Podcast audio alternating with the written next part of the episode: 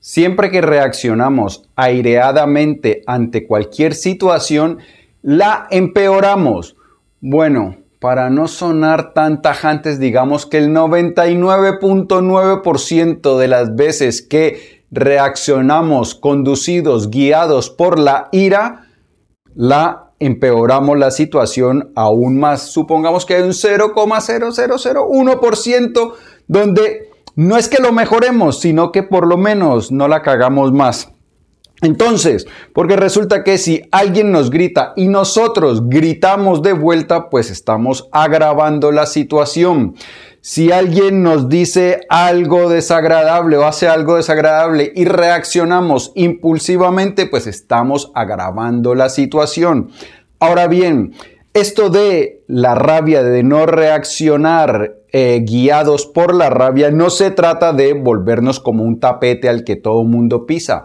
Nosotros podemos reaccionar con calma, con serenidad y con contundencia a la vez. Entonces, no es que nos vamos a volver unos debiluchos. En este episodio de las notas del aprendiz vamos a hablar de cinco prácticas estoicas, un proceso de cinco pasos que utilizaban los estoicos para dominar la rabia y de esta manera obrar siempre con ecuanimidad, obrar guiados por sus mejores luces, por su más alta sabiduría y no por los impulsos. Así que si quieres aprender a controlar la rabia y responder siempre con ecuanimidad, este episodio de las notas del aprendiz es para ti. Y como esto de dominarnos y ser nuestra mejor versión es importante, y no solo eso, sino urgente, vamos a empezar ya mismo. Bienvenido a las Notas del Aprendiz, el lugar que está dedicado, a ver, sí, sí, sí, sí, es a ti, a darte todas las herramientas que necesitas para que te conviertas en tu más extraordinaria versión y para que vivas la vida extraordinaria, la que siempre has soñado y la que naciste para vivir. Porque tú no naciste para vivir, mm, mm, mm. no, tú naciste para brillar y ser feliz. Mi nombre es Pablo Arango y si esta es la primera vez en las notas del aprendiz, por favor considera suscribirte para que no te pierdas ninguna de estas valiosísimas ideas. Y una cosa, si te gusta conocer de las técnicas estoicas que nos sirven para mejorar nuestra vida en la actualidad, por favor, dale al botón de me gusta, así yo sé que quieres que yo haga más contenido de este que te puede ayudar a mejorar tu vida inmediatamente. Bien, ¿qué vamos a hacer? Pues vamos a hablar acerca de uno de los episodios más dramáticos de la vida del emperador Marco Aurelio. Quizá el más dramático como gobernante, porque tuvo que encarar la traición de uno de sus mejores amigos, una de las personas en las cuales más confiaba, casi lo consideraba como un hermano. Y vamos a ver cómo Marco Aurelio pudo dominar su ira para responder de una manera sabia que pudo ayudar a resolver todo este conflicto de manera positiva. Este episodio seguramente va a salir un poco largo porque vamos a hablar en profundidad acerca de la naturaleza de las emociones y de la rabia, porque si tú eres de las personas que le gusta saber todo en profundidad, pues tendrás que quedarte hasta el final. Si quieres escuchar solo las cinco técnicas, pues por aquí te dejo marcado el minuto en el cual empiezan las técnicas para que saltes y vayas directamente a las técnicas para controlar la rabia y también al final del vídeo te voy a contar el desenlace de esta historia tan truculenta que le tocó enfrentar a nuestro querido emperador Marco Aurelio. Cayo Avidio Casio era la segunda persona con mayor poder dentro del imperio romano. Controlaba las provincias dentro de las cuales se incluía Egipto.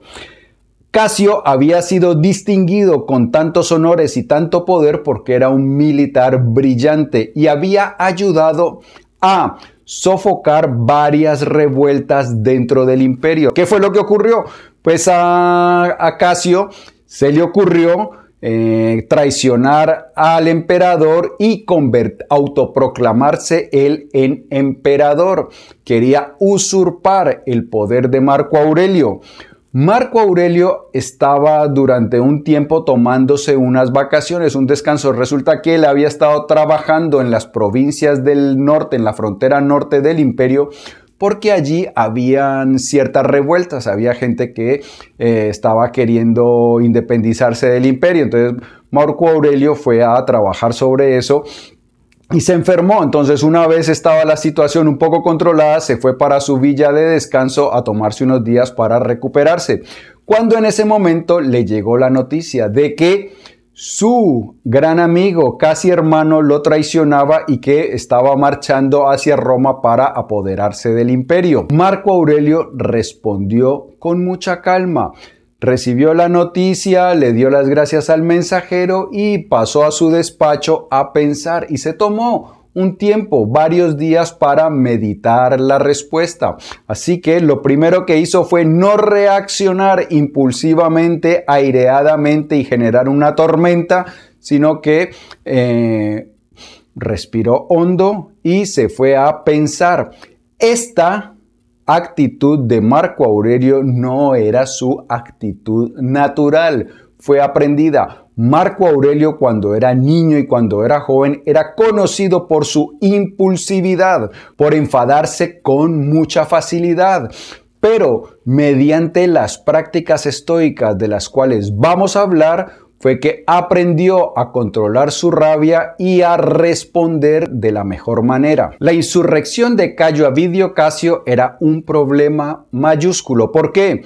Porque resulta que bajo el dominio de Casio estaba Egipto, que era como la despensa de Roma. Roma necesitaba la producción agrícola de Egipto para poder subsistir. Entonces, y además se sabía también que Casio era un militar implacable, un militar muy eficiente. Entonces, incluso en Roma hubo gente que eh, se preocupó demasiado, que entró en estado de pánico y algunos de los senadores romanos abiertamente declararon su apoyo a Casio. Sin embargo, mayoritariamente el Senado romano continuó apoyando a Marco Aurelio y declararon a Vidio Casio como persona no grata, como enemigo del imperio romano. Y también, además de eso, lo que hicieron fue confiscar todos sus bienes. Pues bien, Casio en algún momento ha debido pensar que eh, hubiese sido mejor no haberse rebelado contra el emperador Marco Aurelio, pero ya no tenía nada que hacer. Echarse para atrás era complicado. Al principio, Casio recibió bastante apoyo de las provincias que gobernaba. ¿Por qué? Porque resulta que, como lo dije antes, eh, debido a las revueltas que había en la frontera norte del imperio, el imperio estaba recaudando, exigiendo a su población cada vez más impuestos y entonces habían algunos pobladores que estaban eh, a disgusto con la cantidad de impuestos que pagaban. Entonces, cuando Casio se rebeló contra el imperio, algunos gobernantes y algunos pueblos brindaron su apoyo a Casio.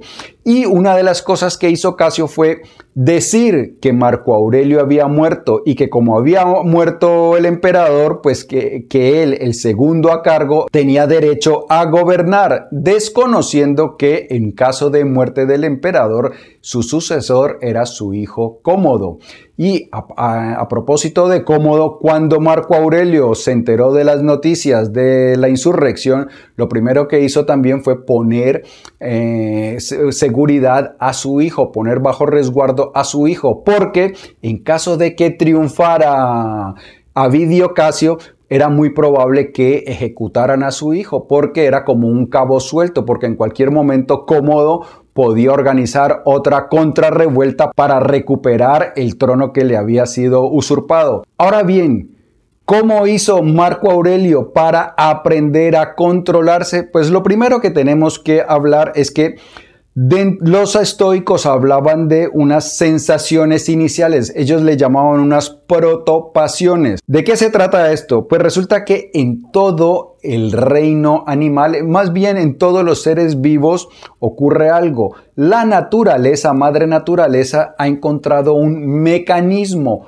para guiarnos a todos nosotros en la dirección que ella desea. ¿Y qué es lo que desea Madre Naturaleza? Que nosotros sobrevivamos para que podamos reproducirnos y de esta manera pasar nuestros genes a la siguiente generación.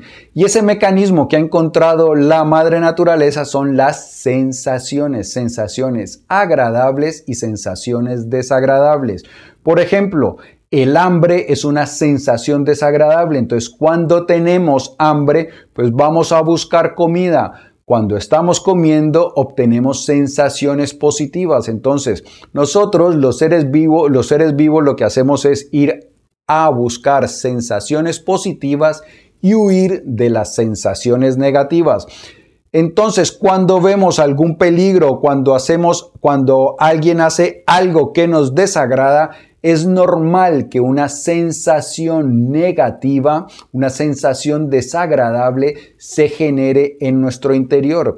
Y aquí hay que hacer una claridad. Resulta que nosotros los seres humanos no reaccionamos nunca a cosas del exterior. O sea, no reaccionamos directamente. Nosotros reaccionamos a las cosas que el exterior nos hace sentir. Por ejemplo, volviendo al ejemplo de la rabia, alguien hace algo que nos parece desagradable. Entonces, en nosotros se genera una sensación desagradable, lo que los estoicos llamaban una protopasión. Esto lo tienen todos los seres vivientes.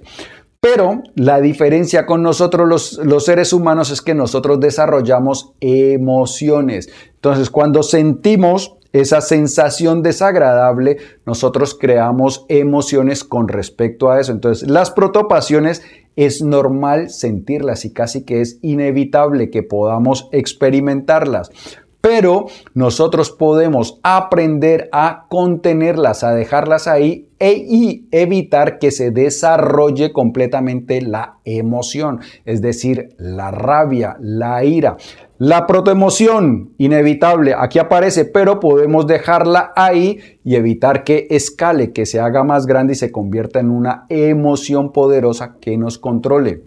Pues bien, esto fue lo que hizo Marco Aurelio y su reacción fue tan mesurada, tan estoica, tan bondadosa que en un discurso que dio antes de emprender el viaje hacia donde estaba Avidio Casio para confrontarlo, entonces dio un discurso en el cual mostraba sus más excelsas virtudes estoicas, la compasión, la calma y la preocupación por ser bondadoso, que era la máxima preocupación de los estoicos.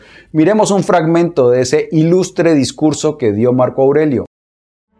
Mi objetivo más importante es perdonar a un hombre que ha obrado mal, seguir siendo amigo de alguien que ha pisoteado la amistad, seguir siendo fiel a alguien que ha despreciado la lealtad lo que digo puede parecer imposible de creer, pero no se debe dudar, porque seguramente aún no ha desaparecido por completo todo rasgo de bondad entre los hombres. Todavía hay en nosotros un remanente de esa antigua virtud. Sin embargo, si alguien no lo creyera, eso simplemente fortalece mi deseo para que los hombres puedan ver con sus propios ojos lo que nadie creería que podría suceder. Este sería el único beneficio que podría obtener de mis problemas actuales, poder llevar el asunto a una conclusión honorable y mostrarle a todo el mundo que hay una manera correcta de lidiar incluso con la guerra civil.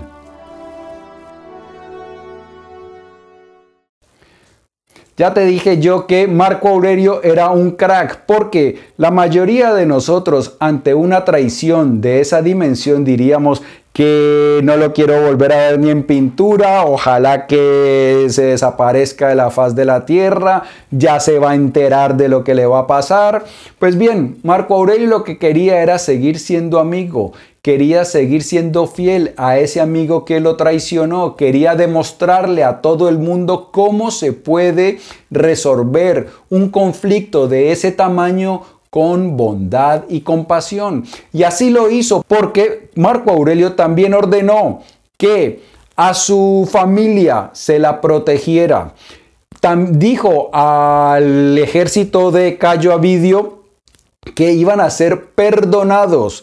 Y también eh, dijo que a los senadores que habían apoyado a Casio los perdonaba de antemano. Entonces, ¿cuáles fueron los pasos que siguió Marco Aurelio para dominarse y para responder de esta manera?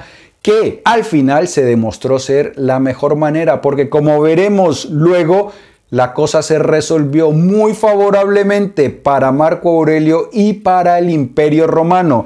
Entonces, el primer paso es prosoche. ¿Qué quiere decir esta palabreja?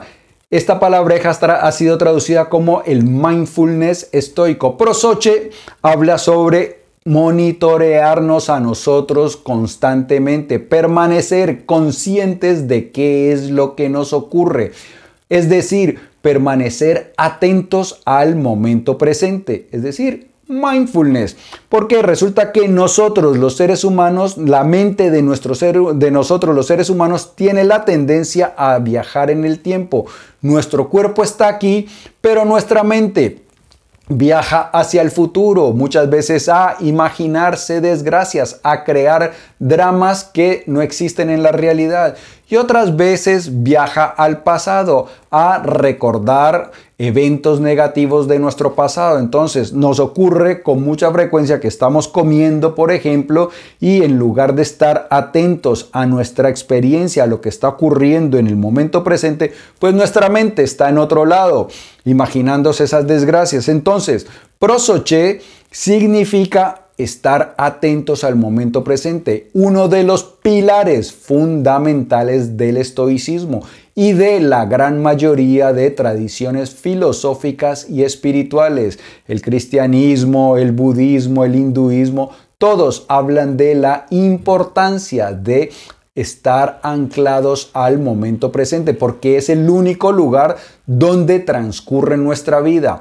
Si yo estoy comiendo, si estoy comiendo, si mi cuerpo está comiendo, pero mi mente está en otro lado, pues no estoy disfrutando de esa comida. Es decir, no estoy 100% viviendo mi vida, estoy viviendo en la imaginación, imaginándome eventos futuros. Entonces, una de las bases del bienestar de cualquier ser humano es estar cada vez más atentos al momento presente. La segunda es fortaleza interior. Esto es lo que Marco Aurelio hablaba de la fortaleza interior, que todos, que dentro de nosotros existe una fortaleza, un lugar que es inexpugnable, un lugar en el cual siempre encontramos la calma. ¿Qué es lo que ocurre? Resulta que cuando nosotros practicamos el mindfulness, cuando nosotros estamos atentos, lo que vamos haciendo es desarrollar un nivel más alto de conciencia. La mayoría de seres humanos, el 90, más del 90% viven a nivel de la mente. Vivimos como hipnotizados por la cháchara, por la conversación que ocurre dentro de nuestra mente. Pero nosotros los seres humanos podemos ser conscientes de esos pensamientos, es decir, podemos elevarnos, algo que en los militares, algunos militares llaman pensamiento de segundo orden.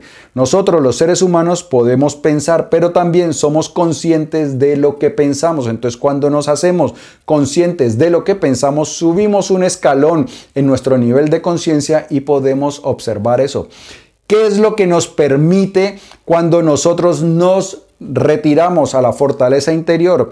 También es bueno decir que ese segundo nivel de conciencia, por algunos, eh, en algunas tradiciones se llama el alma, otros lo llaman el Atman, otros lo llaman el Dios interior, porque como es un lugar inexpugnable, inexpugnable, un lugar en el cual no sentimos enfado, un lugar en el cual no sentimos miedo, por eso Marco Aurelio le llamaba la fortaleza interior y otros le llaman el nuestro verdadero yo, porque nosotros no somos nuestra mente. Nuestro verdadero yo es algo que yo también considero es nuestra alma, es ese, es ese nivel de conciencia superior. Y cuando nosotros nos elevamos nuestro nivel de conciencia es como si saliéramos del río. Imaginemos que cuando estamos a nivel de nuestra mente, cuando nuestra conciencia está a nivel de la mente, entonces es como si estuviéramos en un río y si el río pasa caudaloso, pues nos vemos arrastrados por la corriente. Pero si nosotros nos salimos de esa corriente, podemos observar al río que puede pasar manso o puede pasar muy turbulento, pero nosotros estamos observando, estamos a salvo. Entonces podemos de esta manera no vernos arrastrados por las corrientes violentas que pueden llegar a pasar, como cuando, por ejemplo, algún casi hermano decide traicionarnos. Entonces Marco Aurelio o los estoicos lo que hacían era retirarse a ese nivel de conciencia superior para no, no verse atrapados por las pasiones. Hace un tiempo hice un vídeo en el cual hablaba acerca de mi experiencia practicando el mindfulness y la meditación, cómo me había ayudado a descubrir a mi verdadero yo, a llegar a niveles de conciencia que jamás pensé que pudieran llegar a experimentarse. Si quieres conocer en detalle eso, por aquí te dejo un vínculo y puedes echarle un vistazo a ese video donde cuento mi experiencia completa meditando durante más de 10 años. Y vamos con el tercer paso que es posponer la respuesta. Y esto viene también de la mano de lo anterior. Resulta que cuando nosotros nos elevamos el nivel de conciencia, creamos un espacio. Cuando estamos a nivel de la mente, lo que hacemos es reaccionar. Pero cuando elevamos nuestro nivel de conciencia, creamos un espacio que nos permite responder. Entonces, cuando nosotros estamos por fuera de la corriente, podemos ser conscientes de lo que está ocurriendo dentro de nosotros. Entonces vemos que hay enfado o vemos que hay miedo o vemos que hay preocupación. Entonces, pero nosotros podemos en vez de reaccionar instintivamente, simplemente esperar. ¿Qué fue lo que hizo Marco Aurelio? Marco Aurelio cuando recibió el mensaje de la insurrección de Avidio Casio, pues lo leyó calmadamente y se retiró a sus aposentos para pensar, para meditar cuál iba a ser la mejor manera de responder. Entonces nosotros cuando elevamos nuestro nivel de conciencia podemos eh, aplazar nuestra respuesta. Podemos, en lugar de reaccionar, responder. Vamos con la siguiente. Modelos de virtud. Una de las cosas que hacía Marco Aurelio con mucha frecuencia era preguntarse, ¿qué haría mi padre Antonino ante esta situación? ¿Qué haría Rústico, mi mentor? ¿O qué haría tal persona o tal otra? Entonces, Marco Aurelio durante su vida había ido conociendo modelos de virtud. Y entonces él utilizaba a esas personas como consejeros virtuales. Él se preguntaba cuál sería la respuesta de esta persona. Que entre otras cosas, eh, yo hice un video acerca de cómo los estoicos utilizaban a los mentores para convertirse en seres superiores. Si le quieres echar una ojeada, por aquí te dejo el vínculo para que observes en detalle cómo aplicaban estas técnicas. Y el quinto paso es evaluar cuidadosamente las consecuencias. Marco Aurelio una vez se preguntaba cuáles serían las respuestas de las personas más virtuosas que él conocía, pues también decía, bueno, ¿qué pasa si yo reacciono de esta manera impulsiva? ¿Qué pasa si yo me dejo controlar con la rabia, por la rabia y entonces hago lo que la rabia, la ira me, me propone? ¿Cuáles serían las consecuencias de mis actos? Y cuáles serían las consecuencias si paro, estudio mejor mi respuesta, de esta forma, entonces Marco Aurelio pudo asegurarse de que su respuesta era la mejor de todos. Entonces, vamos a resumir. Lo primero, mindfulness, prosoche, estar atentos a lo que ocurre en el aquí y en el ahora. La segunda, elevar nuestro nivel de conciencia, algo que ocurre naturalmente cuando empezamos a vivir mucho más en el aquí y en el ahora, en el momento presente. La tercera, posponer la respuesta. La cuarta, fijarse en nuestros modelos de virtud. Y la quinta, evaluar las consecuencias. Así fue como Marco Aurelio pudo resolver esta crisis. Que a propósito, ¿cómo se resolvió? Pues bien, ya hablamos acerca de que algunos de los, de los soldados y de las personas que le habían dado su apoyo inicialmente a Casio se lo empezaron a quitar. Y cuando Marco Aurelio pronunció ese discurso del que, mencioné atrás, muchos de sus soldados, de los soldados de Casio, entendieron que no tenía sentido eh, pelearse contra Marco Aurelio. Marco Aurelio era considerado casi una divinidad dentro del imperio romano. La gente lo adoraba porque también era una persona mesurada y bondadosa. Todo lo contrario de Cayo Avidio Casio, que era una persona energúmena, cruel como ninguno. Y ya sabemos que en el Imperio Romano eran bastante crueles, tenían la, acordémonos de las batallas de gladiadores, que también ponían a gente que fueran devoradas por leones, pero incluso para los romanos, que eran bastante particulares en ese sentido, Cayo Avidio Casio era una persona extremadamente cruel. Y es que a las personas que, por ejemplo, desertaba o a los enemigos les hacía cosas espantosas. Entonces, claro, la bondad de Marco Aurelio se impuso sobre la crueldad de Avidio Casio. Pero resulta entonces que cuando Marco Aurelio pronunció ese discurso donde perdonaba también a los soldados de Casio, pues muchos soldados empezaron a preguntarse, a cuestionarse si deberían eh, seguir apoyando a Casio, si deberían seguir las órdenes de Casio. Y algunos dijeron que no y le tendieron una emboscada. Concretamente, dos soldados lo emboscaron. Uno lo alcanzó primero a herir, Casio intentó huir, pero el otro lo fue y lo persiguió y le cortó la cabeza. Cogieron la cabeza de Casio, la metieron en una bolsa y se la llevaron como premio a Marco Aurelio.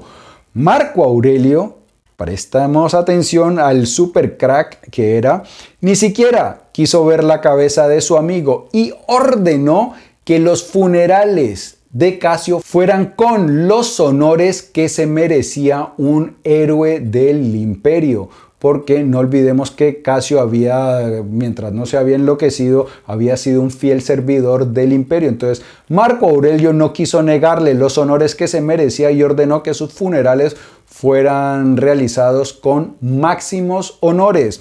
Ordenó también que su familia fuera protegida, incluso algunos, creo que una de sus hijas, de las hijas de Casio, empezó a ser protegida directamente por Marco Aurelio.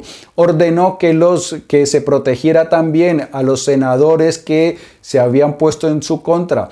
Mejor dicho, Marco Aurelio resolvió las cosas de la mejor manera, como había prometido, con honorabilidad, con bondad. Pero desafortunadamente la historia pegó un giro. Resulta que ya Marco Aurelio estaba para esa época bastante enfermo. Él siempre había tenido una salud muy precaria, aunque gracias a su práctica estoica eso casi ni se notaba porque su estoicismo lo ayudaba a, a pesar de su fragilidad, poder funcionar perfectamente. Entonces, Marco Aurelio falleció y eh, subió al poder su hijo Cómodo y Cómodo poco tiempo después de estar en el poder, ordenó eh, apresar a todos los familiares de Casio, de Avidio Casio, y los quemó vivos por traición al imperio romano. Algunos historiadores señalan la ascensión al poder de Cómodo como el principio del declive del imperio romano, porque a pesar del gran emperador, del gran padre, del gran ejemplo que tuvo Cómodo, Cómodo salió bastante patético, era una persona bastante malvada, inepta y su gobierno fue desastroso. Y un ejemplo es lo que hizo con la familia de Casio. Amigo mío y amiga mía, si el vídeo te ha gustado, dale por favor dedito arriba. Te invito a que lo compartas para que me ayudes a que hagamos viral la sabiduría. Si aún no te has suscrito por aquí, puedes hacerlo. Dale al botón, suscríbete para que no te pierdas ninguno de estos episodios. Y antes de que te vayas, por aquí te dejo otro vídeo con ideas interesantísimas que puedes aplicar en tu vida y mejorarla inmediatamente. Nos vemos prontísimo. Chao.